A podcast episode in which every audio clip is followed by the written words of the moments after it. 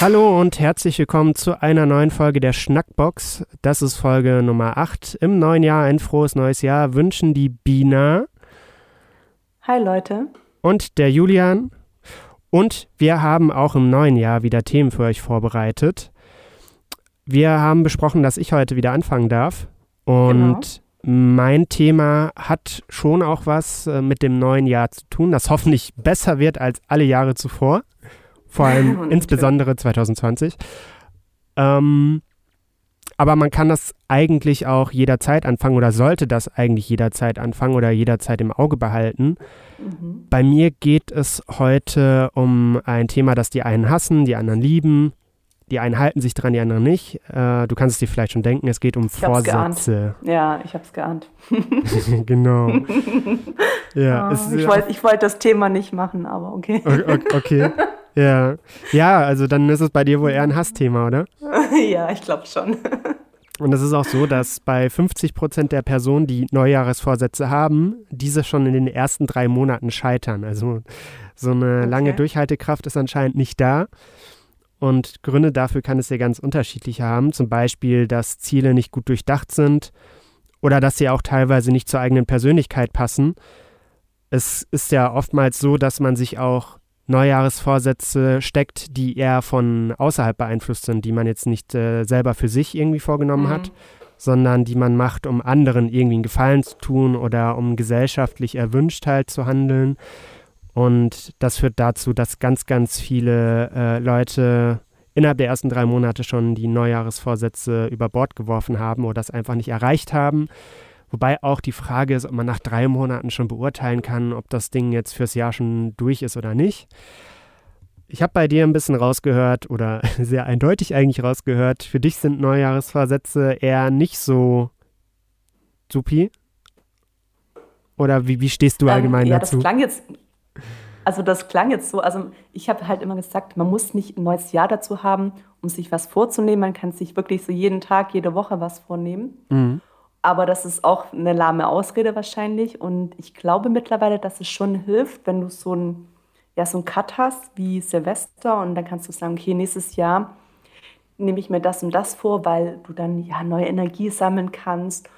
Und das muss ja auch nichts Großes sein. Zum Beispiel habe ich mir jetzt vorgenommen, ich probiere es jetzt einfach mal, keine Ahnung, sechs Wochen ohne Zucker und ohne Alkohol. Und okay. ich würde mich da auch gar nicht so unter Druck setzen, sondern einfach mal gucken, so in kleinen Schritten, okay, kann ich das und ähm, wie streng muss ich mir sein? Und da glaube ich halt, dass man sich da nicht so sehr unter Druck setzen sollte. Ohne Zucker und ohne Alkohol. Das bedeutet für dich dann aber, dass du statt Zucker zum Beispiel Stevia benutzt oder wie mm. läuft das dann? Nee, also ich ähm, zum Beispiel in Tee und Kaffee nehme ich ja eh gar keinen ah, Zucker. okay. Das Problem sind bei mir halt so Süßigkeiten, ne? so, so Naschen nebenher, so abends und gerade im Winter. Und mhm. klar, an Weihnachten hat man dann halt irgendwie so, so einen bunten Teller bekommen mit Lebkuchen und so ein Zeugs. Und das fällt mir schon extrem schwer. Also Zucker ist ja auch in Brot drin und, und solchen Dingen, da muss man dann halt auch wirklich genau lesen, was drin ist. Mhm. Aber ähm, so, so ein Ersatzstoff, das brauche ich jetzt nicht, nee. Okay. Okay, also das heißt, du würdest äh, auf Zucker in Form von, ich sag's, ich nenne es jetzt mal Zusätzen ja. verzichten, weil man kann ja einen Kaffee auch ohne Zucker trinken. Mache ich mittlerweile auch. Ich kippe nur noch ein bisschen Milch dazu. Vielleicht könnte man mhm. auch irgendwann auf die Milch verzichten. Das könnte auch der nächste Schritt zum Beispiel sein. Ja. Aber man kann den Tee ja auch ungezuckert trinken oder statt Zucker. Ist, ist statt Zucker dann aber Honig erlaubt? Mm, ich weiß nicht, ob man sich damit ein bisschen selber verarscht. Also, wie gesagt, ich brauche es halt gar nicht in Getränken. Das mhm. mag ich eh nicht. Aber Honig, würde ich sagen, ist schon erlaubt, ja. Doch. Also. Okay. Warum nicht? ja, kommt ja auch darauf an, ob das der Honig aus der Chemiefabrik ist oder ob das genau. der Honig ist, der mal mit Bienen in Kontakt war. Da gibt es ja auch genau. Unterschiede. Ja, äh, ich, ich glaube auch, dass man eigentlich sich Vorsätze immer vornehmen kann oder das, was äh, mhm. Vorsätze eigentlich bewirken sollen. Ich kann mir aber vorstellen, dass das neue Jahr halt so als grundlegend neuer Abschnitt gesehen wird, weswegen viele Leute sagen, okay, hier mache ich dann quasi sozusagen sowas wie so ein Cut und mhm. sage, ich nehme das neue Jahr halt jetzt als Gelegenheit, mir Vorsätze äh, zu stecken quasi. Wobei aber allein ja schon das, das Mindset, dass man sich Vorsätze immer äh, quasi vornehmen kann oder mhm. setzen kann oder wie auch immer ja. man das nennen möchte, äh, dass das auch helfen kann. Ne? Dass man eigentlich während des Jahres äh, grundsätzlich sich immer wieder neue Ziele stecken kann, die man versuchen kann zu befolgen. Was glaubst du denn allgemein, was so der, der Hauptvorsatz für die Deutschen ins, mhm. für 2021 ist? Also ich bin mir relativ sicher, dass die meisten sagen würden, äh, mehr Sport machen. Ja, das ist es tatsächlich nicht. Echt? Das ist Platz zwei. Äh, mit Rauchen aufhören, weniger trinken. Ah, das ist noch weiter hinten. Echt? Gesünder essen. Das ist es. Also gesünder ja? ernähren okay. sagen mehr als die Hälfte der Deutschen, die befragt wurden. Okay. Und das kann ich mir aber auch mit der Corona-Pandemie so ein bisschen erklären, dass da jetzt Sport nicht mehr auf der Eins ist, sondern vielleicht eher das gesündere Ernähren. Stimmt. ich, ich ja. glaube, dass das halt dadurch, dass du so viel zu Hause geblieben bist, teilweise im Homeoffice und generell auch gar nicht mehr so viel möglich war, dass mhm. man dann vielleicht eher dazu verleitet war zu sagen, okay, dann lasse ich die Ernährung jetzt auch mal ein bisschen schleifen. Das ja, auf jeden Fall. Ich glaube, dass ganz viele irgendwie entweder haben sie jeden Tag was Neues gekocht oder haben dann gesagt, okay, jetzt ist alles scheiße, jetzt hm. bestelle ich mir jeden Tag äh, eine Pizza und ich habe das ja auch hier im Haus gesehen. Da war auch jeden Tag der Lieferdienst da und das war halt früher, also vor paar, also letztes Jahr war das nicht so. Hm. Ja. Naja, teilweise kann man ja auch dazu verleitet werden, aus Langeweile zu essen. Äh, wenn man Fall. die Zeit jetzt nicht irgendwie genutzt hat, zum Beispiel, um ein neues Hobby für sich zu entdecken. Ich weiß nicht, hattest du irgendwie äh, im Jahr 2020 irgendwas neu für dich entdeckt? Mm, also ich hatte das ja am Anfang, ähm, muss ich ja gestehen, also so am Anfang im April war das so, da habe ich ja von dir die Nähmaschine bekommen. Das war ja ganz cool, dass ich dann gedacht habe, oh geil, ich, ich möchte jetzt unbedingt nähen. Ja. Und dann bin ich auch ein bisschen laufen gewesen. Dann habe ich ja angefangen, Brot zu backen und so ein Kram. Und das war auch alles mega geil. Also es war eine richtig gute Erfahrung, dass ich gesehen habe, okay, ich kann das. Aber das durchzuziehen, so bis Ende des Jahres, das habe ich dann gar nicht geschafft. Überhaupt nicht. Hm. Aber es hat ja zumindest äh, einen, also einen Abschnitt dieses gesamten Jahres irgendwie was gebracht, oder? Ja, auf jeden Fall. Also ich ich hatte einfach die Zeit, irgendwie Sachen auszuprobieren, die ich sonst nicht gemacht habe. Hm. Und ich glaube, dass man immer so versucht, sich so einen Weg zu finden, dass man jetzt zu Hause nicht völlig irgendwie ja ähm, nur vom Sofa sitzt, sondern dass man einfach mal guckt, okay, was kann ich Neues machen? Das muss jetzt auch nichts Sportliches sein. Es kann ja auch, weiß ich nicht, fotografieren sein oder oder stricken, häkeln lernen, keine Ahnung. Hm. Solche Dinge, die man vielleicht sonst nie gemacht hätte. Und ich glaube, dafür war das ja schon ähm, ganz gut. Ja, ja das glaube ich auch. Hm. Was glaubst du, sind so Strategien, um Vorsätze auch wirklich umzusetzen? Hast du da für dich eine Strategie? Du hattest gerade gesagt, dass du jetzt für sechs Wochen auf Zucker und auf Alkohol verzichten möchtest. Mhm. Hast du so ein bisschen dir zurecht ähm, oder irgendwie, hast du dir irgendwie vorbereitet, wie du dich an dieses Ziel binden möchtest oder wie du dich dazu motivierst, das umzusetzen? Gibt es da irgendwas? Mm, also nicht so konkret. Also ich bin ja immer noch der Meinung, dass man sich jetzt nicht zwingen soll. Also wenn man jetzt unbedingt Kuchen essen will, dann soll man das natürlich tun. Also man soll sich nichts vornehmen, was einem wirklich schwer fällt, mhm. sondern ähm, wenn man irgendwie merkt, okay, jetzt ist die Zeit, ich habe jetzt die letzten Monate wirklich jeden Abend Süßigkeiten gegessen und ich habe einfach so die Schnauze voll, dass man auch sich wirklich was sucht, was einem vielleicht leicht fällt. Also mhm. wenn man jetzt ähm, sagt, ich möchte nach 20 Jahren aufhören zu rauchen, kann man das natürlich tun, aber ich glaube, dass es ja, also auf jeden Fall schwer wird. Und ich glaube, man sollte sich nicht so hohe Ziele setzen mhm. und auch nicht, wenn es nicht klappt, sollte man nicht sauer auf sich selber sein. Mhm. Und was ich gemacht habe, ist, dass ich gesagt habe, okay, ich probiere es jetzt einfach mal ein paar Wochen und wenn es jetzt gar nicht klappen sollte, dann, dann, dann ist das auch so. Also es fängt ja im Endeffekt schon damit an, wie entsteht dieser Vorsatz. Ne? Es gibt, ja. das ist eigentlich in der Psychologie, jetzt komme ich wieder mit meinem Fachgebiet, es ist eigentlich so, dass man ja Motivation unterscheidet zwischen intrinsischer Motivation, mhm. die von mir selbst ausgeht, wo ich sage, ich möchte etwas tun, weil es mir irgendwas bringt mhm. und weil ich davon überzeugt bin. Und es gibt ja auch extrinsische Motivationen, wo jetzt zum Beispiel der Partner sagen könnte, hey, äh, du musst mehr Sport machen und deswegen ja. mache ich jetzt mehr Sport, obwohl ich eigentlich gar keinen Bock darauf habe. Ja, und das finde ich ganz gefährlich. Also gerade dieses, ich muss jetzt unbedingt abnehmen, weil ich fühle mich unwohl. Ähm, und wenn du das für jemand anderes machst, glaube ich, kann das nicht funktionieren. Mm, ja, das stimmt. Also was hier, glaube ich, hilft, ist ein Thema aus unserer vorletzten Folge. Da hatte ich mhm. über das mhm. innere Team gesprochen.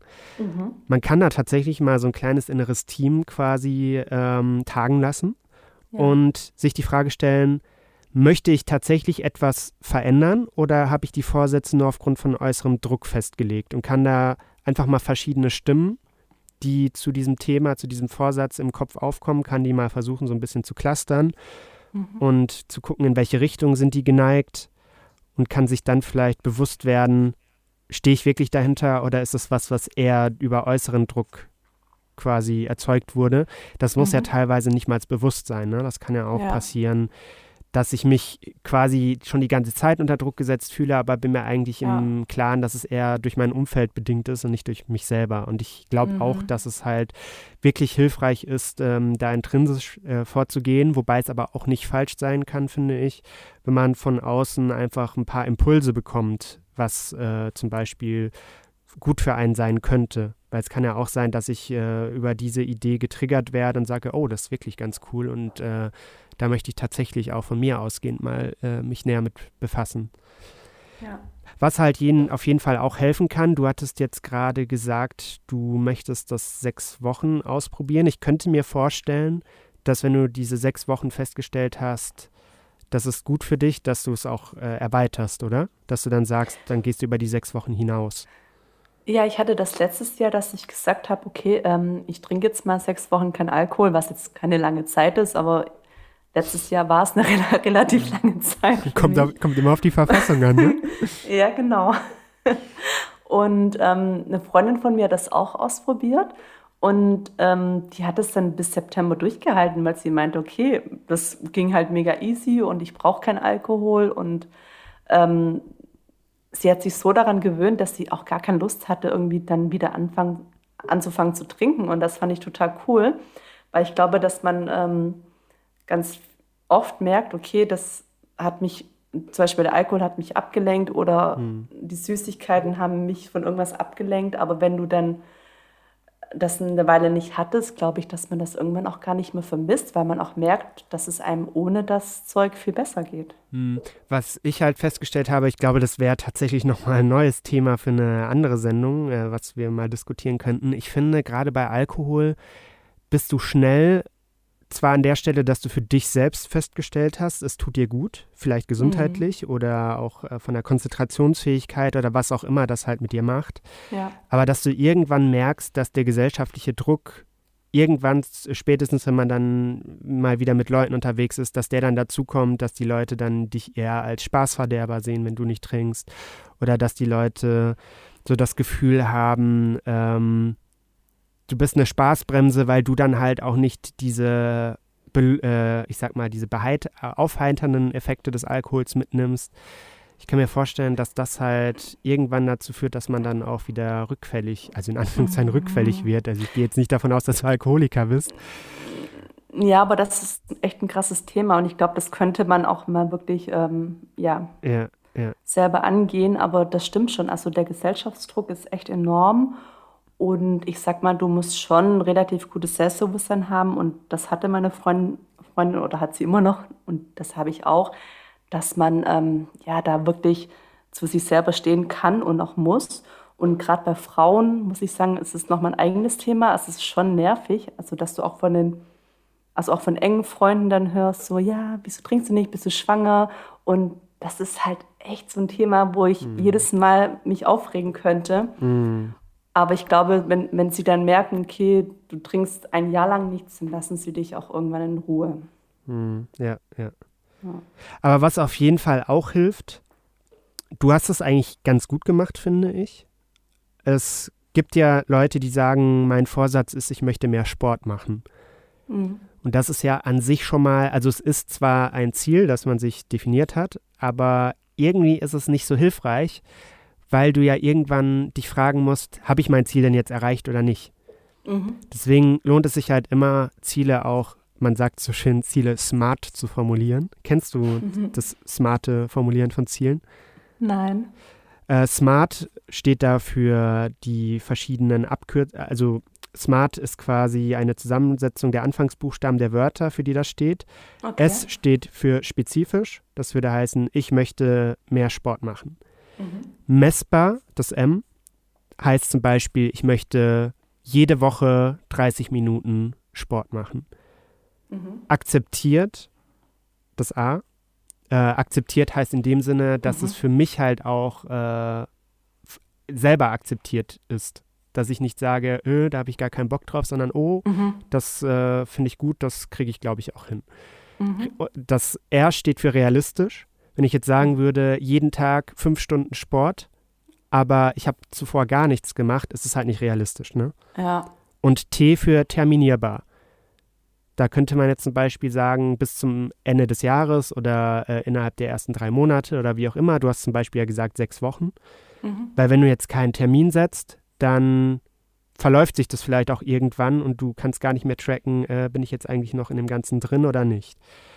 Deswegen mhm. Macht es auf jeden Fall Sinn, Ziele smart zu formulieren, dass sie halt auch wirklich greifbar sind und auch erreichbar sind, dass du im Endeffekt am Ende des Tages sagen kannst, ich habe das Ziel auch wirklich erreicht, weil mehr Sport machen wäre ja auch, wenn ich vorher gar nichts gemacht habe. Wenn ich dann einmal um den Block gejoggt bin, dann habe ich ja mehr Sport gemacht.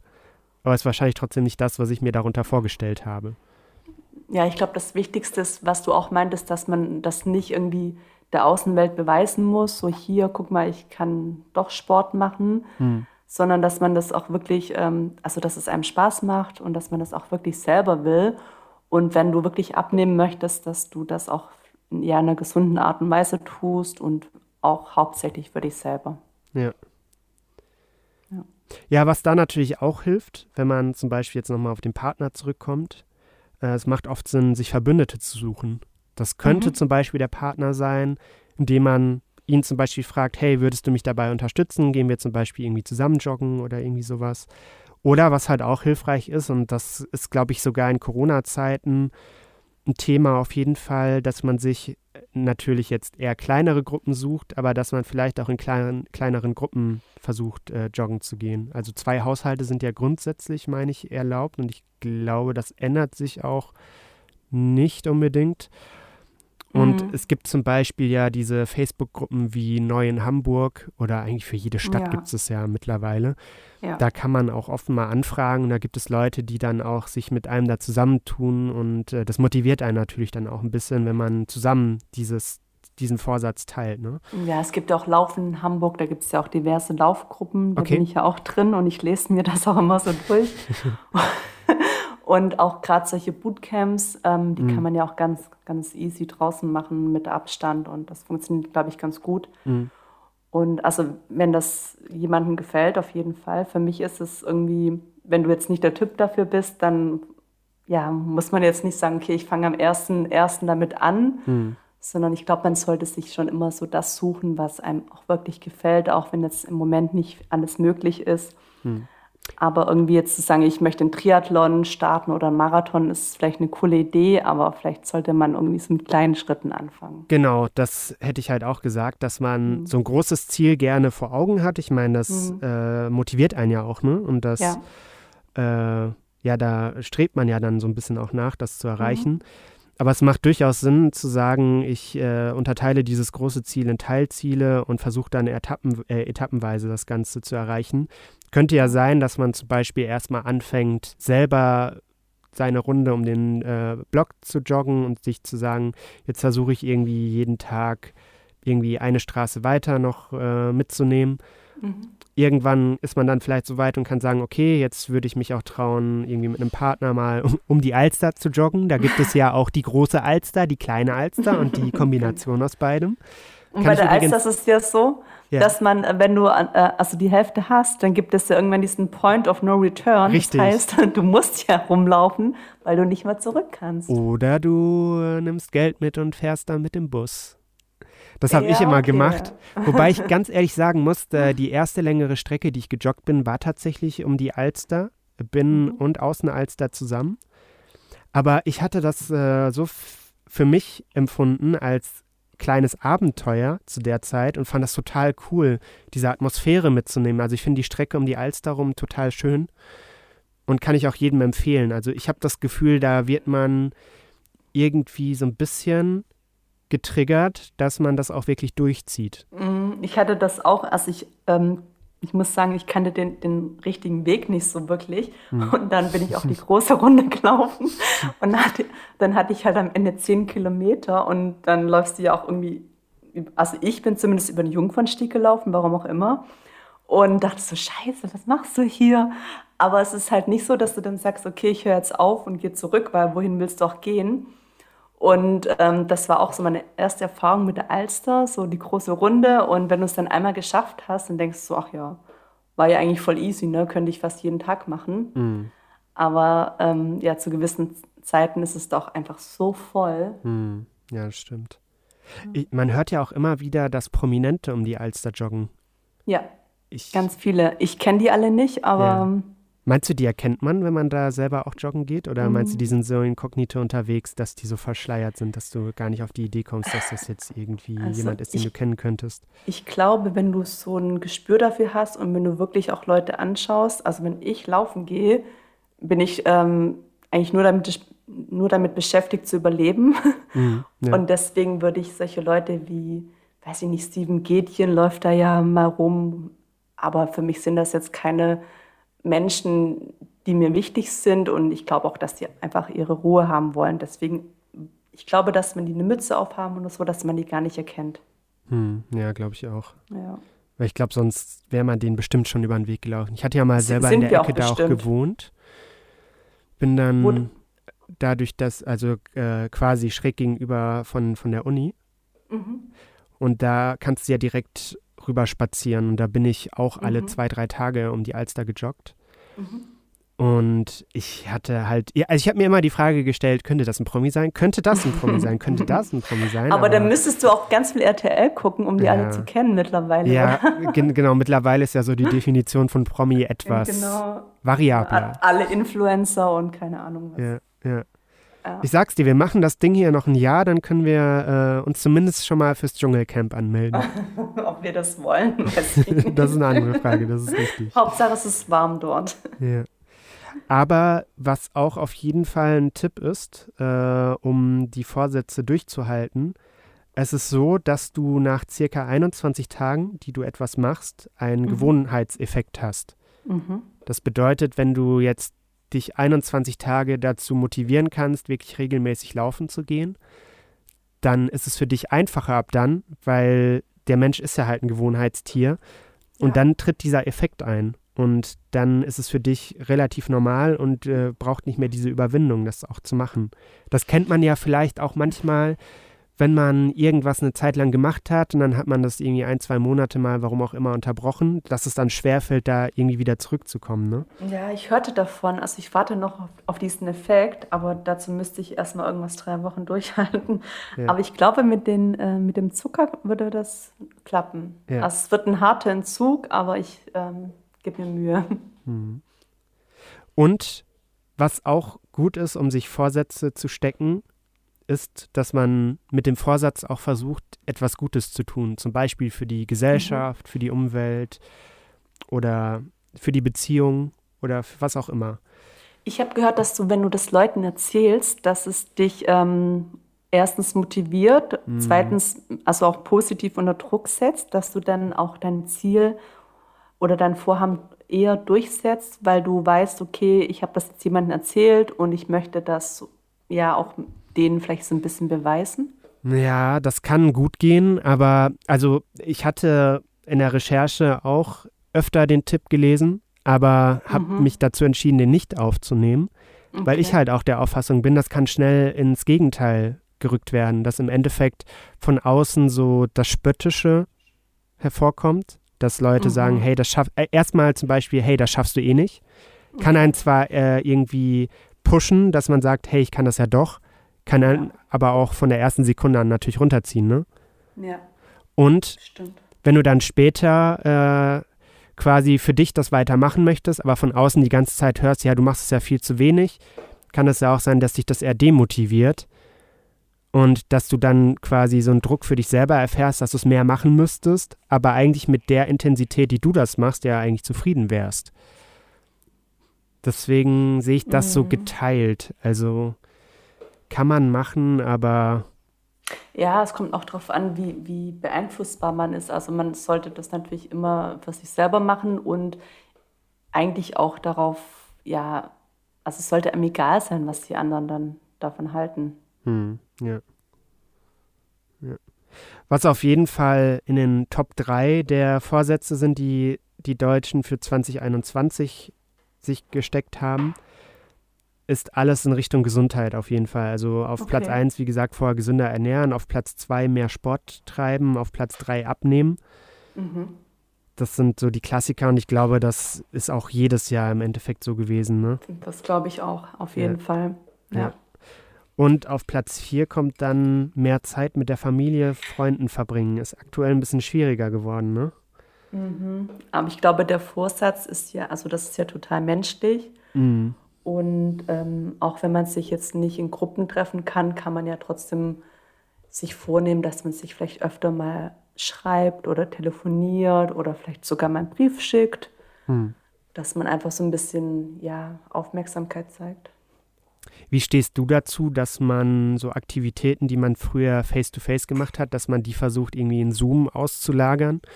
Zum Beispiel bin ich in so einer Gruppe mit ehemaligen Studienkolleginnen. Mhm wir haben immer zusammen irgendwo in Hamburg ein neues Restaurant ausprobiert, irgendwie was gegessen, was wir noch nie vorher gegessen haben und haben das irgendwie mhm. so einmal alle ein, zwei Monate gemacht und haben jetzt so die Idee gefasst zu sagen, wir bestellen alle beim gleichen Lieferdienst, während wir eine Zoom-Schalte haben. Wie stehst du dazu? Hast du da dieses Jahr viel mitgemacht? Also letztes Jahr theoretisch? Also ich finde die Intention total cool. Und wir hatten ja auch mal sowas überlegt, dass wir dann ähm, ja unter Freunden alle das gleiche kochen und da war ich ja auch diejenige, die dann gesagt hat, nee, heute mag ich doch nicht, weil ich konnte nicht einkaufen gehen und eigentlich bin ich viel zu faul. Also ich finde die Ideen an sich total cool und äh, auch es gibt ja auch solche Angebote wie ein Gin-Tasting, dass du dann ein offizielles ähm, Gin-Paket bestellst oder ein Rum-Paket mhm. und das dann mit einem Profi, sage ich mal, ähm, ja online live testest. Also ich finde die Ideen alle mega gut, aber für mich ist das so ähm, nicht umsetzbar. Also wenn ich dann wochenlang vorher mich darauf einstellen muss, das an dem und dem Tag zu machen und an dem Tag habe ich vielleicht doch keine Lust, dann finde ich es mit Freunden leichter, also dass man dann sich spontan verabredet und vielleicht auch wirklich ähm, kein Thema hat, sondern einfach nur, nur redet. Jeder mhm kann das erzählen, was er mag, was ihm auf dem Herzen liegt, vielleicht auch, dass man eher so, ein, so spontane Treffen macht. Aber ich finde das trotzdem total gut, dass es solche Angebote gibt, dass man auch ja. irgendwie so ein Foodpaket bekommt und jeder kocht dasselbe. Ähm, finde ich total gut. Ja. ja. Aber es ist halt letztendlich nicht das Gleiche, ne? Nee, gar nicht. Ist äh, eine Möglichkeit, irgendwie auf die Weise noch in Kontakt zu bleiben und auch mhm. so ein mhm. bisschen so, sowas wie einen Alltag zu erleben, aber es ist halt schon anders. Ne? Was übrigens ja. auch jeder 20. angibt, dass er Vegetarier oder Veganer werden möchte. Okay. Und auch da bietet es sich ja einerseits an, unseren Podcast zu dem Thema zu hören. Da haben wir Richtig. so ein paar, paar Möglichkeiten ich glaub, genannt. Ich glaube, die Folge war sogar am meisten gehört. Das kann sogar sein, das ja. kommt hin, ja. Aber auch da ist es ja so, ich kann ja entweder sagen, so, zack, ich werde jetzt Veganer von heute auf morgen. Das wäre so das krasse Ziel, so die Holzhammer-Methode. Mhm. Oder ich setze mir das Ziel, dass ich zum Beispiel jeden Monat irgendwie einen Tag weniger Fleisch esse. So könnte ich das etappenweise machen, muss nicht von mhm. heute auf morgen irgendwie komplett umstellen. Habe für mich ja auch die Möglichkeit, erstmal rauszufinden, was für Alternativen sind da überhaupt möglich. Und wie kann ich das in meinen Alltag integrieren, dass ich mich vor allem auch wohl damit fühle, ohne ja, dass ich also, jetzt, ja. Also ich frage mich halt, was steckt da dahinter? Ist es so, ähm, es ist ein Trend und ich möchte den mitmachen und ich will jetzt unbedingt Veganer werden oder ist das schon länger in deinem Kopf und brauchst jetzt vielleicht so einen Jahreswechsel, damit es dir ein bisschen leichter fällt? Hm. Und ich glaube einfach, dass man sich schon irgendwie fragen soll, für wen man das macht. Ich glaube, ich wiederhole mich, aber ja. ähm, dass man das nicht nur macht, weil jetzt, weil jetzt irgendwie, keine Ahnung, das viele andere auch machen, sondern weil hm. man auch wirklich seine Gründe dafür hat. Hm.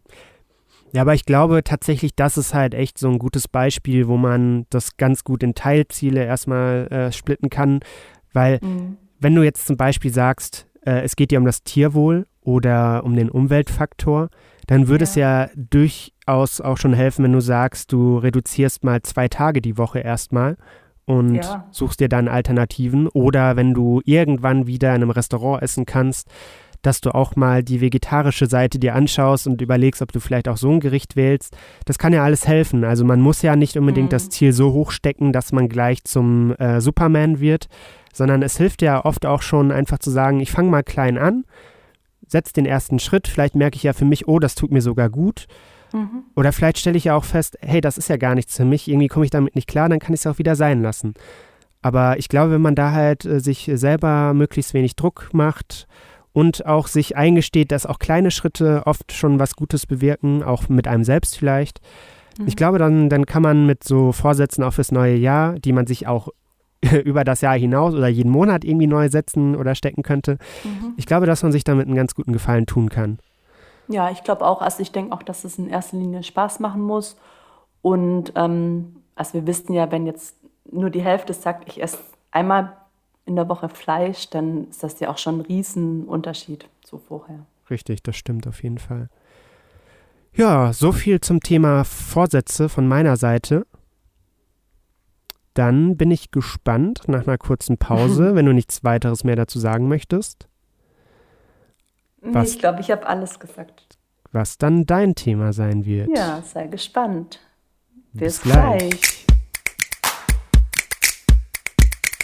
Und zurück zur Schnackbox.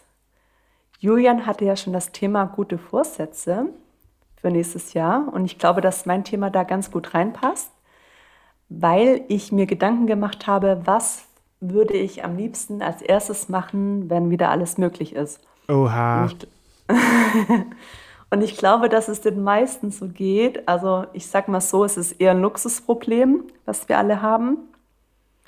Und ich möchte ja auch nicht, dass man genauso weitermacht wie vorher, sondern vielleicht auch ein bisschen mehr drüber nachdenkt. Und deswegen ist mein Thema heute nachhaltiges Reisen. Oh, uh, okay. Mhm. Und ich habe mir da ein bisschen was rausgesucht. Also vor allem bin ich auf einem Blog gelandet, den ich dann auch später verlinken werde. Ähm, das sind 20 Punkte. Mal gucken, wie weit wir kommen. Okay. Aber ich wollte mal dich fragen, ob es dir auch so geht, dass du sagst, okay, ähm, sobald wieder alles geht, möchte ich, keine Ahnung, nach Hawaii oder sagst du, okay, ich habe jetzt gelernt, dass man irgendwie sich ein bisschen zurücknehmen muss und mhm. ich überlege mir jetzt ganz genau, wo ich als nächstes Urlaub machen werde. Äh, also ich muss grundsätzlich sagen, ich habe zum Beispiel Europa noch nie verlassen. Mhm. Ich bin jetzt auch noch nicht in so vielen Ländern gewesen.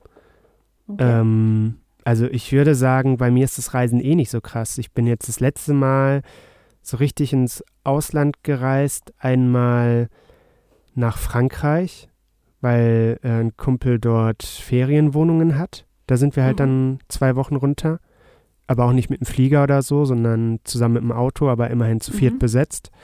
Mhm. Und davor die krasseste Reise, die ich bisher in meinem Leben gemacht hatte, war eine Woche auf Island.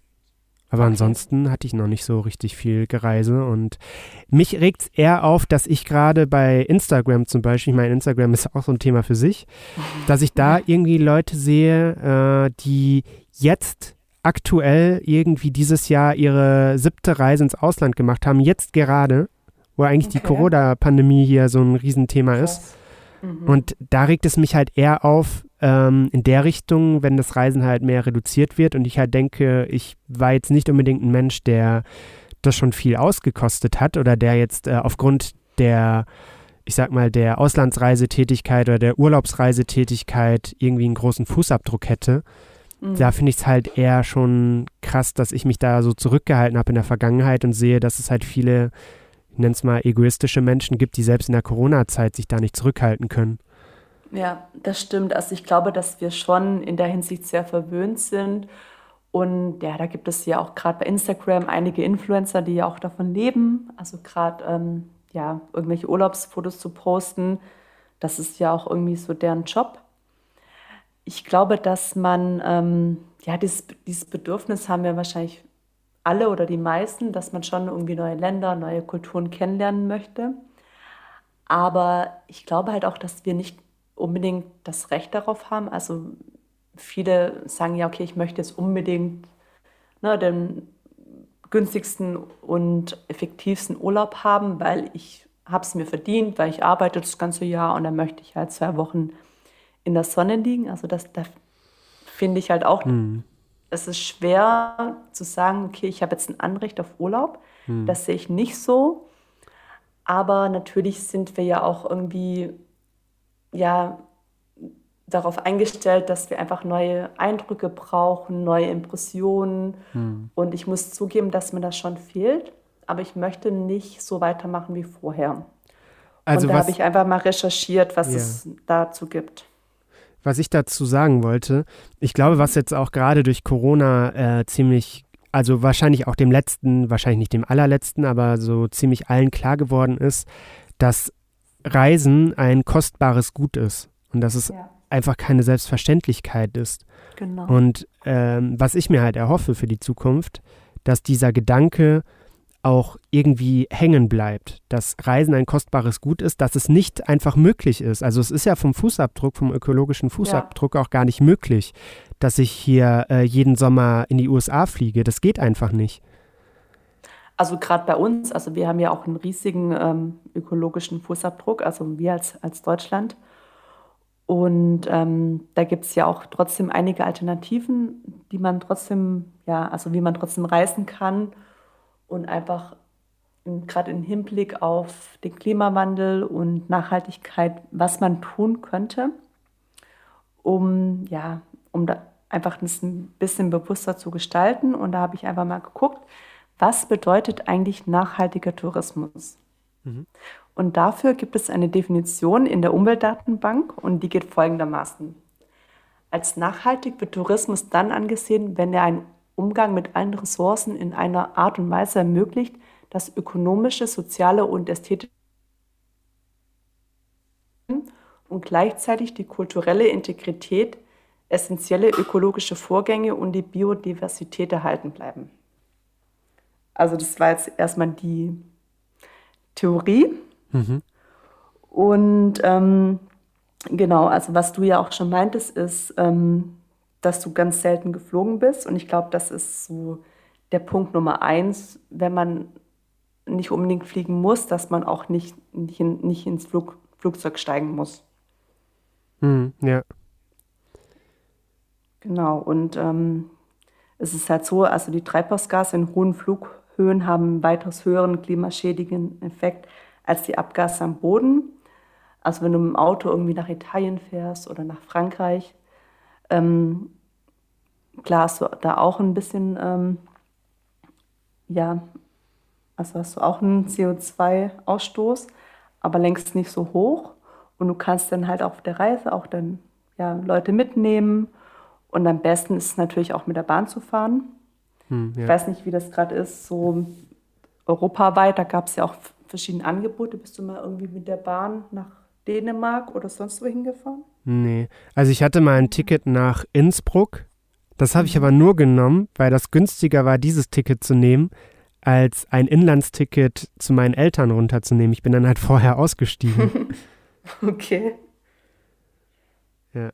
Aber was, ja, ich, was ich zur Mobilität generell ähm, sagen muss, ich glaube, da wurde zum Beispiel die Greta Thunberg ganz oft falsch verstanden, als sie doch diese Segelrundfahrt ja. nach Amerika gemacht hatte. Da hatten doch ganz viele drüber gelacht und irgendwie äh, das als lächerlich bezeichnet, bliblablub und auch, dass sie mit dem Flieger zurückgeflogen ist und alles drum und dran. Aber ich ja. muss ganz ehrlich sagen, was dieses, ich nenne es mal Experiment halt wirklich aufgezeigt hat, ist doch, wie äh, unrealistisch anstrengend es ist, auf eine vernünftige Weise dorthin kommen zu können. Das zeigt einem doch auf, mhm. was, was man da in Kauf nehmen müsste, um da von der Ökobilanz her äh, vernünftig hinzukommen, was man da in Kauf nehmen müsste, äh, anstatt da mal kurz in den Flieger zu steigen für ein paar Euros und dahin zu fliegen. Ja, also ich glaube, das ist das eine Extrem und was ja auch ist, dass Flüge die letzten Jahre zumindest so günstig war, waren, dass ja fast jeder irgendwie zumindest zwei Wochen Urlaub im Jahr machen konnte. Hm. Und ich glaube, dass sich das auch ändern wird. Hm. Und ähm, da bin ich auch schon beim Tipp Nummer zwei. Und zwar ähm, entdecke auch nah, nahe Reiseziele. Also du meintest ja auch schon, dass du aus Europa nie rausgekommen bist. Mhm. Und wenn es auch ein entspannter Urlaub werden soll, muss es ja auch gar nicht so weit sein. Also Deutschland und Europa haben ja auch richtig viel zu bieten. Ja. Und, und ganz im, im Sinne von, vom sanften Tourismus, Tourismus kann man ja auch wunderbar mit dem Zug oder Auto nach Ungarn fahren oder nach Dänemark oder in den Niederlande. Und ich glaube, dass wir alle unsere Umgebung, glaube ich, gar nicht so gut kennen, oder? Ja, äh, da eine ganz witzige An äh, Anekdote zu. Ich habe äh, durch Corona, weil ich verschiedene andere Joggingstrecken ausprobiert hatte, mhm. habe ich bei mir in der Nachbarschaft bemerkt, dass bei mir hinterm Haus ein Stausee ist, der ganz schön ist mit einer okay. netten Begrünung und äh, coolen äh, Wander- und Laufwegen. Das kannte Aber ich nicht der Bramfelder See? Nee, nee, nee. Nee, okay. Direkt bei mir hinterm Haus. Und das kannte ich nicht. Und ich wohne da schon okay. sechs Jahre. Und ich habe mir da halt wirklich gedacht, äh, wie, wie traurig ist es denn, dass man halt so lange da wohnt und eigentlich nicht mal seine unmittelbare Umgebung kennt. Und ich finde, es macht halt auch mhm. Sinn. Äh, ich weiß kennst du zum Beispiel die App Komoot? Ja, kenne ich da hatte ich jetzt auch ganz viel in der Corona-Zeit mitgemacht und der mhm. schlägt dir ja auch ganz nette Routen wirklich bei dir, ich sag mal auch im unmittelbaren Umkreis vor, wo mhm. du auch echt coole Sachen entdeckst. Auch wirklich jetzt im Hamburger Umland, ne? Also es mhm. gibt halt echt schöne Ecken, die kennt man einfach nicht. Und ich finde, wenn man einfach mit offeneren Augen mal durch die Gegend läuft, kann man auch so ein Urlaubsfeeling echt in der Nachbarschaft einfach haben. Das hört sich komisch an, ist aber so.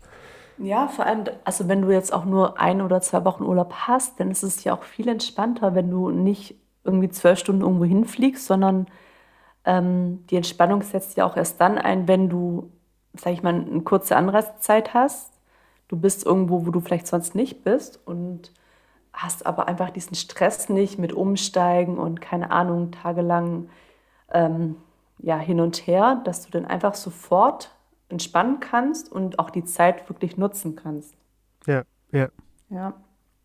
Und da kommen wir auch schon zu ähm, Tipp Nummer drei, also dass die Entfernung sehr entscheidend ist für die Wahl der Reiseart. Die Distanz zwischen deinem Wohn- und Urlaubsort sollte in einem sinnvollen Verhältnis stehen. Zum Beispiel, wenn man nach Asien möchte, ist es sinnvoll, dort ein paar Wochen oder Monate zu bleiben und das dann auch mit anderen Reisezielen zu verbinden. Also wenn du jetzt sagst, ich fliege für eine Woche nach Thailand, ist natürlich ein bisschen sinnlos oder für ein Wochenende nach Barcelona, was ich ja ehrlich gesagt früher auch gemacht habe. Aber worauf ich auf jeden Fall, also ich würde es nie wieder machen, weil ich darin gar keinen Sinn sehe. Also erstmal aus, aus umwelttechnischer Sicht und auch eine Woche nach auf die Kanaren zu fliegen, ist halt auch gar nicht so entspannend. Also wenn du wirklich weit fliegen möchtest, zum Beispiel nach, sagen wir mal, nach Bali, dann wäre es natürlich cool, wenn du dann auch genug Zeit hast, irgendwie vielleicht vier Wochen oder noch länger, hm. das Land, äh, um die Leute kennenzulernen. Und dann lohnt sich auch diese weite Reise einfach. Und die Faustregel dafür wäre, je länger die Reisedistanz, desto länger sollte auch die gesamte Reisedauer sein. Ja. Ja, dass, wenn du das jetzt ja. so mittelst, auf den Tag gesehen, dass sich das dann auch mit der Reise lohnt, ne? Und dass du dann nicht sagst, ja. ich mache jetzt jedes Jahr fünfmal so eine Reise, anstatt einmal eine längere und dann vielleicht, was weiß ich, wenn man dann verschiedene Urlaube hat, dass man dann nochmal guckt, entweder im eigenen Land nochmal was anzusteuern oder vielleicht in, in einem mhm. Nachbarland. Zum Beispiel, genau. ich sitze ja jetzt gerade äh, witzigerweise hier in Köln und von mhm. Köln aus ist ja sowas wie Belgien oder Frankreich auch ganz nah und äh, da gibt mhm. es auch echt schöne Gegenden. Ja, auf jeden Fall. Und wie ist das bei dir? Also beim Tipp Nummer vier wäre es so, dass ähm, man sagt, packe so wenig wie möglich. Also ich kenne das ja auch, dass man dann sich natürlich viel befreiter fühlt, wenn man wenig dabei hat, aber irgendwie dann manchmal auch denkt, okay, ich brauche das und das. Aber je mehr Dinge man mitnimmt, desto schwerer wird es natürlich. Und wenn du jetzt auch damit fliegst, hast du auch ähm, ja, einen höheren Treibstoffverbrauch und bist auch irgendwie insgesamt viel unflexibler vor Ort, dass du dann auch ähm, ja, dann dieses ganze Gepäck so hin und her schleppen musst. Kennst du das, dass du dann sagst, okay, ich nehme jetzt bewusst weniger mit? Oder denkst du dir, okay, ich brauche das alles und mir ist es scheißegal, ob ich dann die Hälfte irgendwie nicht benutze, Hauptsache ich habe sie dabei? Ich kenne im Freundeskreis Leute, die fangen an, die PlayStation 4 einzupacken. und okay. also ich bin der Meinung, pack wirklich nur das ein, was du unbedingt brauchst. Das ist für mich äh, genug Wechselkleidung, wobei man sich auch mhm. überlegen muss, gegebenenfalls kann man vor Ort auch nochmal waschen. Genau. Ähm, vielleicht eine Sonnenbrille oder wenn man jetzt laufen geht, dann vielleicht auch Laufschuhe oder keine mhm. Ahnung. Ich würde halt sagen, lass, lass die Spielekonsole zu Hause, lass dein Laptop zu Hause, lass dein Tablet zu Hause, weil das sind alles Sachen, die kannst du halt auch woanders, also die kannst du auch zu Hause dann weiter irgendwie bedienen, aber versuch doch mal, mhm. wenn du eh schon irgendwo hinfliegst, einfach die Zeit für dich und die Umgebung zu nutzen, mach das Beste oder mach, mach das meiste draus, was du für dich irgendwie machen kannst mhm. und fang halt nicht an, irgendwie da in Altra, äh, Alltagstrott zu verfallen, dann nur vor der Flimmerkiste zu sitzen und irgendwie an der Playstation zu zocken. Also das finde ich halt, das ja. finde ich echt absurd. Ja, sehe ich genauso. Es gibt auch online richtig ähm, gute Reisechecklisten zum Abhaken. Also wenn sich da jemand irgendwie unsicher ist, kann er da gerne mal googeln. Und ich glaube, dass es da richtig gute Tipps gibt. Also gerade, ähm, ja, was so auch vor Ort die ähm, Gegebenheiten angeht. Also du brauchst ja auch bestimmten Ländern weniger Sachen. Also zum Beispiel in Europa, behaupte ich, kannst du dir auch alles kaufen. Also falls dir jetzt mal eine eine Sonnencreme fehlt, musst du jetzt nicht die 2-Liter-Packung ja. von, von zu Hause mitnehmen. Ne? Ja. ja, sowas ist halt, also ich, ich finde, da muss man auch vernünftig planen, ne? Also ja. ich finde, auch im Ausland musst du nicht unbedingt deine Sonnencreme mitnehmen. Dann holst du dir halt am Urlaubsort irgendwie eine, eine kleine Packung. Das tut halt einfach genau. nicht weh, ne? Genau. Und vor Ort gibt es auch diese Umweltsiegel. Also ich kannte die zwar, aber ich habe da nie so wirklich drauf geachtet.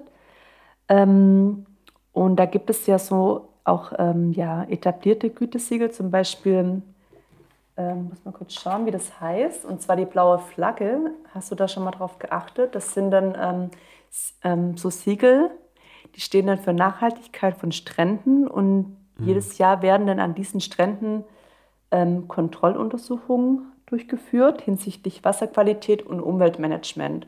Und wenn du dann diese blaue Flagge an einem Strand siehst, dann ist es schon mal ein Zeichen für nachhaltigen Tourismus. Okay. Kennst du das? Nee, das heißt, an dem Strand ist irgendwo eine blaue Flagge und das ist jetzt nicht irgendwo auf einem Produkt aufgedruckt. Nee, genau, das ist so ein, also wie so ein Verkehrsschild, sage ich mal, also ein Schild, ähm, das sieht dann aus wie, ja, also das ist so eine Wasserwelle und das heißt blaue Flagge und das kennzeichnet einfach, dass dieser Strand kontrolliert wird. Okay. Nee, habe ich noch nie gesehen, um ehrlich zu sein. Okay. Ja, Aber, ich bin ja mehr so der Strandgänger. Ja, ich bin halt im Urlaub eher gar nicht am Strand. Deswegen mhm. wird es vielleicht auch damit zusammenhängen.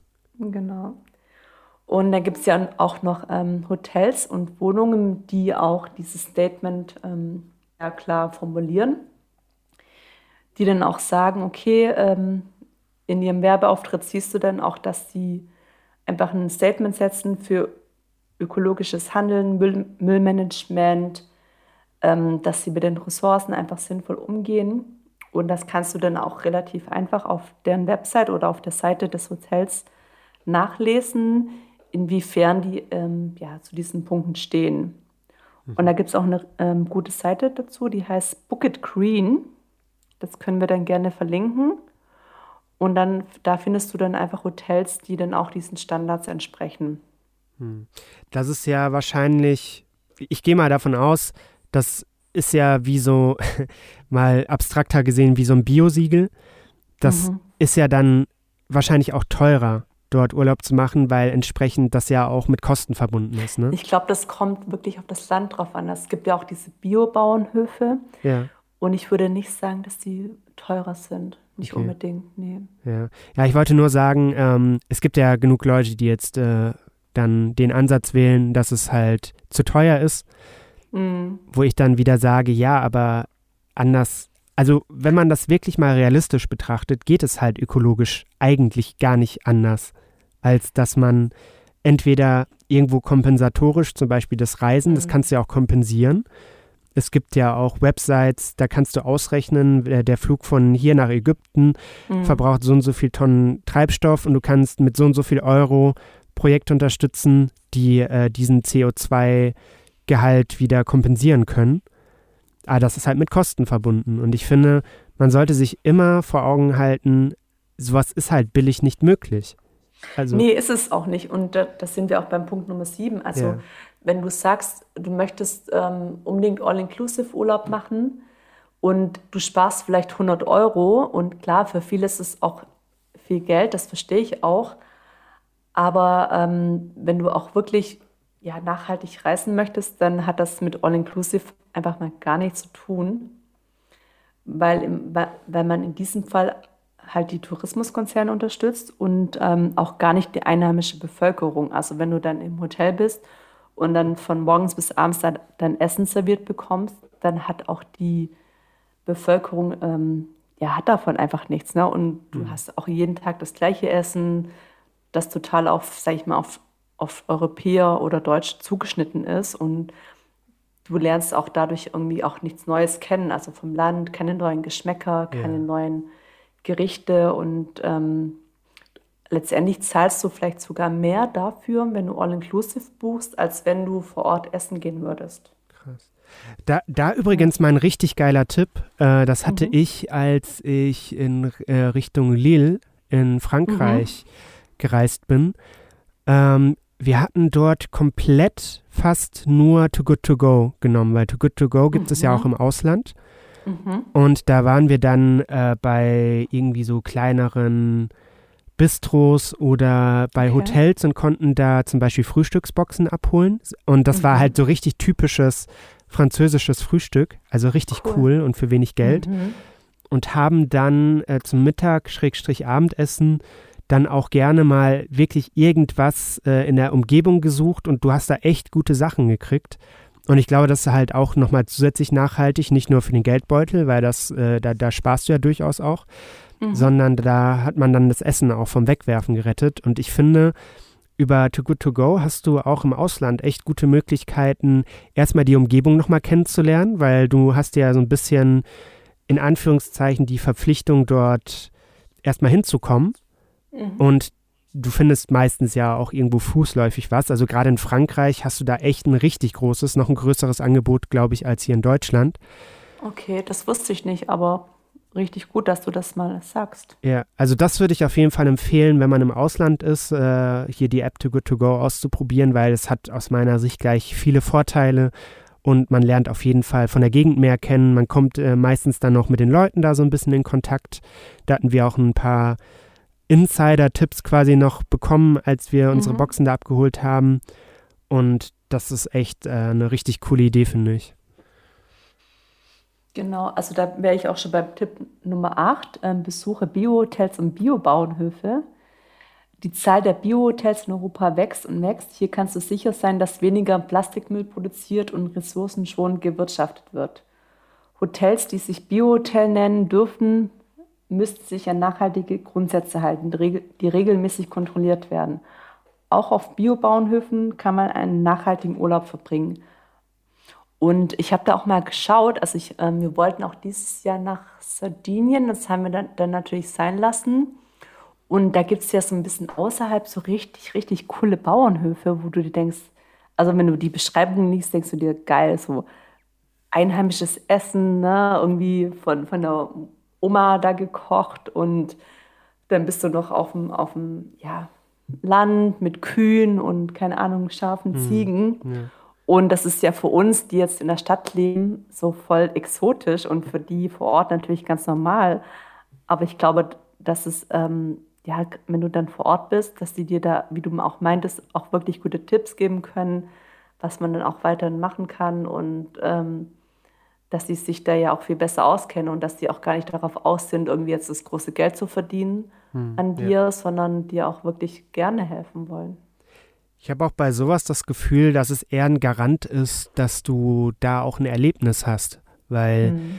viele Hotels, muss man ja mal offen sagen, sind dann irgendwann so standardisiert, dass du eigentlich gar nicht einen Unterschied fühlst, ob du jetzt gerade in Europa irgendwo übernachtest oder irgendwo im Ausland. Ich hatte zum ja. Beispiel auch äh, bei meiner Islandreise, von der ich erzählt hatte, da hatten wir eine Nacht gebucht auf einer Schafsfarm. Mhm. Die hatten da so einen alten Trailer draußen stehen, der quasi ausgemustert war und den haben sie zu einer Übernachtungsmöglichkeit umgebaut und da war wirklich im Umkreis nichts außer ein paar Berge und Schafe.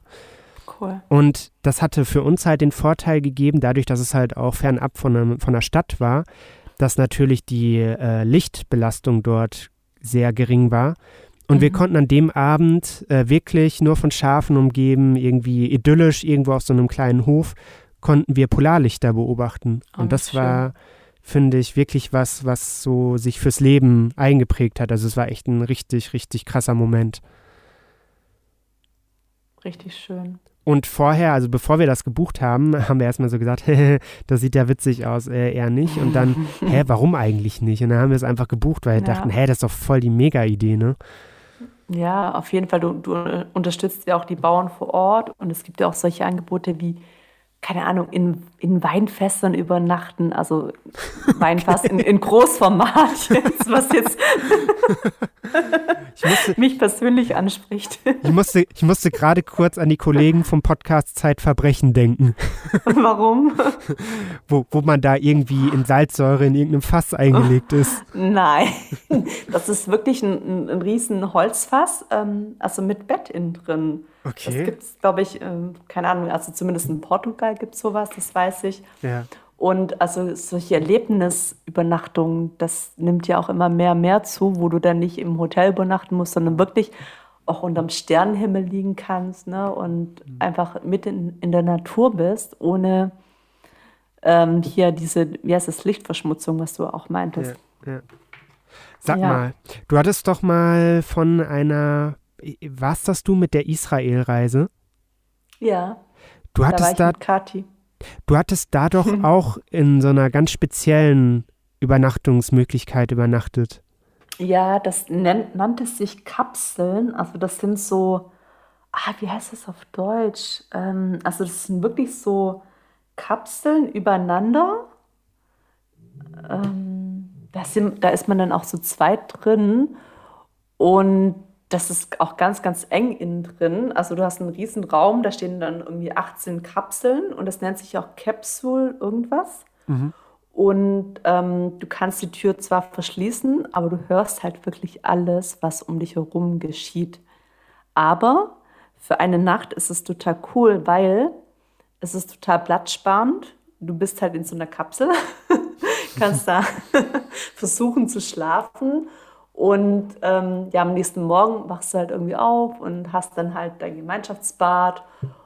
Und ähm, es ist so ein bisschen wie früher. Kennst du das, wenn man sich als Kind so Indianerlager gebaut hat, mm, ähm, ja. wo man eigentlich nicht viel Platz brauchte, aber, aber man fand das halt ganz cool, weil man so, ja, so sein, sag ich mal, sein Ter Ter Territorium verteidigt hat und keiner konnte von außen eindringen. Also so ein bisschen das Gefühl hatte ich da. Hm. Aber war das auch nachhaltig oder hattet ihr das gebucht, weil sich das irgendwie interessant angehört hatte oder? Mm, also ich glaube, dass es schon nachhaltig ist, weil du hast einen Raum vielleicht von 30 Quadratmetern. Dort drin schlafen 20 Menschen. Hm, okay. Und jeder hat ja sozusagen seine Privatsphäre, was du ja sonst nicht hast wenn dort nur Betten stehen würden. Und wir haben das gebucht, weil das für Jerusalem, das war in Jerusalem, war das relativ modern. Also die Stadt ist ja auch nicht unmodern, aber das war so das einzige Capsule-Hotel ähm, vor Ort und auch mittendrin, wo du dann äh, auch von dort aus halt überall hingehen konntest. Und das war schon irgendwie so, dass wir dachten, oh cool, das gibt es ja irgendwie in Deutschland nicht oder wir kannten das zumindest nicht. Ähm, also es klang für uns so innovativ, dass wir das unbedingt ausprobieren wollten. Ja, hm. ja cool. Aber man muss schon dazu sagen, also man hört zumindest alles, was draußen vor sich geht. Also wenn man jetzt nicht so tief schläft, kann das sein, dass man von den abreißenden Gästen relativ häufig gestört wird. Aber wenn du jetzt auf der Durchreise bist, so wie wir, würde ich es auf jeden Fall empfehlen, weil das eine richtig kostengünstige und auch sehr nachhaltige Art des Übernachtens ist. Mhm. Ja. Ich würde dann auch schon zum Tipp Nummer 9 kommen. Ähm, und zwar mache dich mit deinem Reiseziel vertraut. Wenn du weißt, wohin deine nachhaltige Reise geht, dann mache dich schon mal einmal mit der Kultur, Geschichte und der Natur deines Reiselandes vertraut. Also solche Sachen wie Hallo, Tschüss, wie geht's, dass mm, man das zumindest ja. so in der Sprache drauf hat, weil es dann auch viel, viel leichter fällt und du dann auch so ein bisschen den Respekt den Leuten zollst vor Ort. Und ich glaube, dass du dann auch viel mehr ins Gespräch kommst mit den Leuten und dass sie dich dann vielleicht auch zum Essen einladen ne? und dir dann auch gute Tipps geben. Und ich glaube, was ist, was ja auch ähm, sehr oft bei so Reisen im Vordergrund steht, dass du auch ja die Kultur auch ähm, ja von Mensch zu Mensch kennenlernst, nicht nur irgendwie im Reiseführer, dass du sondern dass du auch wirklich auch mit den Leuten so in, in Kontakt trittst.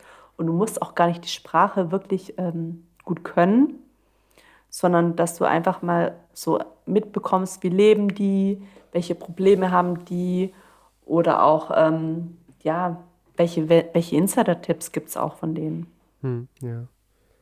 Was da ja auch eine ganz coole Story ist, ist, äh, wenn man über Airbnb bucht, dann hast du ja in der Regel mhm. auch mit deinem Host Kontakt, ne? Genau. Da hatte ich auch richtig gute Erfahrungen mitgemacht. Das hatte ich auch. Also wir waren ja auch, als wir da in Israel waren, das war im ersten Ort. Wir sind gelandet in, natürlich in, jetzt fällt es mir gerade nicht ein, oh Gott. also nicht in Jerusalem, sondern in Tel Aviv natürlich. Und wenn du dann irgendwie mit Einheimischen redest, dann erzählen sie dir natürlich, ne, wo kannst du am besten essen gehen, wo kannst du am günstigsten, keine Ahnung, irgendwie ähm, Postkarten kaufen, solche Sachen einfach. Hm. Und das finde ich schon richtig cool. Das hat man nämlich in, in den Hotels gar nicht. Hm. Ja, manchmal nehmen die dich ja sogar abends dann mit irgendwie auf eine Kneipentour oder sowas. Das mhm. ist schon echt eine gute Sache. Ja, auf jeden Fall.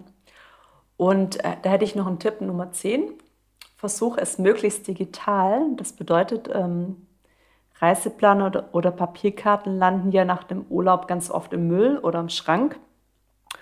Und ich würde da einfach empfehlen, dass man sich Offline-Karten von einem Zielort in der Google Maps App herunterlädt. Und so hat man auch die Karte wirklich immer vor Ort. Und du brauchst auch dafür kein, soweit ich weiß, kein Internet. Mm, ja. Und kannst dann auch ja, eine Rundreise machen und dich dann auch gegebenenfalls dann irgendwie vor Ort auch einloggen hm. im, in einem Café oder so und kannst dann auch von da aus wirklich ganz gut planen. Und das hatten wir nämlich auch, weil wir sind nämlich in Jerusalem reingefahren und wir hatten ja kein Internet. Ne? Mhm. Und dann sind wir mit GPS, mit dem Mietwagen, also ich bin gefahren und Kati hatte dann, also wir hatten keine Offline-Karte. Mhm, okay. Und das war echt so krass. Und die anderen Tankstellen meinten so, okay, ihr habt keine Chance, ihr kommt niemals ohne Internet weiter. Und wir so, doch, wir müssen. Wir haben dort eine Unterkunft gebucht in Jerusalem. Und dann äh, sind wir irgendwie mit GPS doch angekommen. Keine Ahnung, wie wir das geschafft haben. Und dann erst später ist mir aufgefallen, okay, du kannst auch jede Karte einfach mal offline runterladen. Hm, ja. Und die funktioniert ja dann auch. Aber so schlau ja. waren wir in dem Moment nicht. Im Übrigen, wenn du bei Google die Karten runterlädst, dann funktionieren auch viele andere Apps offline. Zum Beispiel, okay. ich, ich bin mir jetzt nicht ganz sicher, aber TripAdvisor zum Beispiel funktioniert, meine ich, auch äh, basierend auf den Google-Karten. Okay. Und bei TripAdvisor kannst du ja auch dir so eine Sammlung von Punkten zusammenstellen, wo du irgendwo hin möchtest. Das hatten wir äh, in Island so gemacht. Mhm. Und wir hatten dort halt die Punkte vorgesetzt, haben auch mehr Punkte gesetzt, als wir besuchen konnten, dass wir auch ein bisschen sagen konnten, okay, jetzt mal hierhin oder dahin. Und mhm. wenn du das dann mit Google Maps quasi mit den Offline-Karten verknüpft hast, dann kannst du das auch dort einfach abrufen und kannst auch deine geplanten Sehenswürdigkeiten oder wo auch immer du hin möchtest, kannst du es dann auch offline nutzen. Okay, richtig cool. Also du kannst ja auch alle deine dein Dokumente, Reisepapiere auch digital auf der Dropbox oder so speichern, die du dann auch jederzeit abrufen kannst. Also ich habe das ja auch, dass ich dann, wenn ich dann irgendwie doch mal fliege, dass ich dann auch mein Ticket auf dem Handy habe. Das versuche ich dann schon. Also klar, manchmal fühlt es sich schon besser an, das als Ausdruck zu haben, weil du auch nicht weißt, was mit deinem Handy passiert, falls es doch mal ausgeht oder du keine Verbindung hast. Aber wenn du dann wirklich irgendwie ja, darauf Wert legst, kannst du, glaube ich, alles heutzutage relativ gut digital schaffen. Hm. Was ja im Übrigen auch nochmal zu den Reiseführern zurück, äh, was da ja oft auch das Problem ist, dass die sehr schnell veraltet sind. Ne? Mhm. Und genau. zum Beispiel war ich ja mit, äh, mit Freunden vor zwei Jahren äh, in Aarhus in Dänemark und mhm. die haben eine neue, ein neues Bahnsystem dort. Das kannte der Reiseführer okay. natürlich gar nicht, ne? Okay. Und dann? Wie habt ihr es geschafft? Na, wir haben ja keinen Reiseführer benutzt. Also ich hätte zu Hause einen Achso. Reiseführer gehabt, aber ich habe den direkt zu Hause gelassen, weil ich finde erstmal die Karten immer so unpraktisch, weil ich, ich beherrsche diese Technik nicht, die wieder zusammenzufalten, ohne dass es, dass es, kennst du das? Okay. Ja, ich muss das sagen, also es gehört ja so ein bisschen zu meinem Job und ich habe es mittlerweile gelernt, wie ich die zusammen. Okay. Ja. Nee. Aber ich habe den direkt zu Hause gelassen, weil ich gesagt mhm. habe, sowas wie TripAdvisor oder einfach Google oder vor mhm. Ort, das ja. hilft am meisten. Und du kriegst ja oft auch vor Ort kostenfreie Wegweiser, die du dir einfach mitnehmen kannst, ne? Ja, auf jeden Fall. Ich hätte noch einen Tipp Nummer 11. Also ich weiß nicht, ob wir, ob wir es überhaupt bis 20 schaffen. Kommt auch an, wie lange die Folge wird, ne? genau. Ähm, wenn du an deinem Reiseziel bist, dann steige statt in den Mietwagen lieber in ein öffentliches Verkehrsmittel oder aufs Fahrrad. Natürlich ist es total geil, wenn du über Fahrrad fahren kannst. Hm. Das funktioniert ja nicht immer. Ähm, es gibt ja noch die Möglichkeit, irgendwie einen Mietwagen zu mieten oder ein Carsharing zu machen. Also das hatte ich ja auch ganz oft, gerade in Italien oder Spanien, natürlich mit einem Auto zu fahren. Ich glaube, in Island hattet ihr auch ein Auto, oder? Ja, und da äh, als Zusatztipp, ich würde immer eine ausreichende Versicherung dazu buchen. In Island, ja. als wir den Wagen abgegeben haben, war das Ding quasi so gut wie Schrott. Echt? Ja, weil Warum? Da, da gibt es ja teilweise Straßen, die sind von jetzt auf gleich irgendwie nicht mehr asphaltiert, sondern dann sind das okay. irgendwie nur noch so Schotterpisten. Und wir sind halt so einen Kleinwagen gefahren, der gar nicht ja. wirklich für solche Straßen ausgelegt ist und sind teilweise, okay. als wir unsere Ziele anfahren wollten, auch irgendwie so Seitenstraßen gefahren und die sind halt nicht wie hier die Straßen, sondern teilweise hast du dann irgendwann nur noch Geröll, wo du dich fragst. Aber hattet ihr, hattet ihr ein Navi dabei? Wir hatten ein Navi mit, ja. Ein? Okay. Äh, wir sind auch mit Navi gefahren. Äh, teilweise gibt es aber auch Probleme, selbst wenn du die Karten offline hast, weil ja. in ge bestimmten Gebieten, wo das Handynetz jetzt nicht so ausgebaut ist, hast du auch schlechteren GPS-Empfang und das wird dann halt ja, so unpräzise, dass es nicht mehr richtig angezeigt wird. Aber das Problem ist, dass du auf den Karten ja auch selbst die Qualität der Straße nicht wirklich siehst. Und wir hatten mhm. da wirklich Ziele, da mussten wir sagen, hey, das ist uns jetzt zu riskant, jetzt drehen wir mal um, sonst ist der Wagen gleich Schrott. Da hätte man dann vielleicht eher einen Geländewagen nehmen sollen als einen Kleinwagen, aber dadurch, dass wir ihn halt komplett versichert haben, mhm. war das äh, kein Problem dann. Ja, ich kenne das, wir hatten in Israel auch nur so einen Kleinwagen, weil ja, mehr brauchst du ja eigentlich auch nicht. Mhm, ja. Aber dann bist du über bestimmte Highways gefahren und es gab ja auch eine inoffizielle Geschwindigkeitsbeschränkung. Ich glaube, das war 110, aber es gab halt nirgends Schilder. Ne? Und du dachtest, okay, ich muss mich jetzt schon dran halten. Du weißt zwar nicht, alle anderen fahren schneller, aber du als Ausländer darfst halt nicht so schnell fahren. Und auf gewissen Straßen hast du dann auch eine Gebühr bezahlt, aber du wusstest das einfach vorher nicht. Und die Rechnung kam dann einfach viel später durch den ja, Mietwagenservice. Oh. Und ja, und das war halt ganz komisch. Also wenn man sich halt gar nicht auskennt, ist es natürlich schwierig. Und da würde ich halt auch dazu raten, dass man auf jeden Fall so eine Versicherung nimmt, also falls dann irgendwas passiert, dass man da auch gar keine Selbstbeteiligung hat. Hm. Auch nochmal ein Tipp für Frankreich. Da ist es ja nicht so wie in Deutschland, dass die Autobahnen kostenfrei nutzbar sind, mhm. sondern die aller, allermeisten sind da auch kostenpflichtig. Du kannst ja aber bei Google in den Einstellungen einen Haken setzen, mautfreie Straßen nur benutzen. Ja. Die dauern dann teilweise, also manchmal muss man sich überlegen, ist es mir vielleicht die 10 Euro dann doch wert, dafür zwei Stunden schneller zu sein mhm. und einfach 300 Kilometer weniger zu fahren. Ähm, aber die Option kann man in der Regel setzen. Es gibt ja übrigens sogar in Deutschland zwei mautpflichtige Straßen und eine sogar bei uns im okay. Norden. Welche? Es gibt eine im Stadtgebiet Lübeck. Da fährst du durch einen Tunnel, der ist mautpflichtig. Okay. Und das wusste ich gar nicht und stand auf einmal da und dachte, hä, was ist das denn? Das, sowas Aha. gibt es in Deutschland? ja.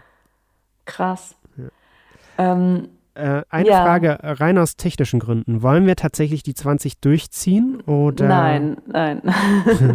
okay. Ich wollte ähm, noch, ähm, also für mich die wich wichtigsten Punkte wären einfach noch, dass man wirklich ähm, ja auch vor Ort dann bei diesen, sage ich mal, kleinen einheimischen ähm, Restaurants ist, dass man nicht sagt, okay, ich gehe jetzt dies, diesen bekannten, keine Ahnung, Pizza Hut, McDonalds, mhm. Zeugs, Fastfood-Ketten sondern wenn du auch wirklich das Land und die Leute kennenlernen möchtest, dass ja auch ganz vieles über das Essen geht und dass du dann auch einfach mal was Neues ausprobierst ne? und sagst, okay, ich möchte jetzt irgendwie weg von meinem bekannten Essen und einfach mal was Neues ausprobieren. Und das findet man ja auch ganz oft einfach in den Straßen und einfach nicht in diesen bekannten Restaurants. Hm. Wobei man da auch teilweise vorsichtig sein muss auf Island, äh, in Reykjavik mhm. stand ich auf einmal vor einem Restaurant, das hatte Walfleisch angeboten. Mhm. Und äh, es gibt ja diese netten Papageientaucher, diese kleinen Pinguine, die da auch fliegen können, diese Pinguin-ähnlichen Tierchen, die voll süß sind, ne? Ja, die gab es auf den Färöerinseln. Das ist, glaube ich, das Maskottchen von denen. Ich weiß yeah. den Namen nicht mehr, ja. Und du kannst, auf jeden Fall konntest du die da auch in der Suppe essen.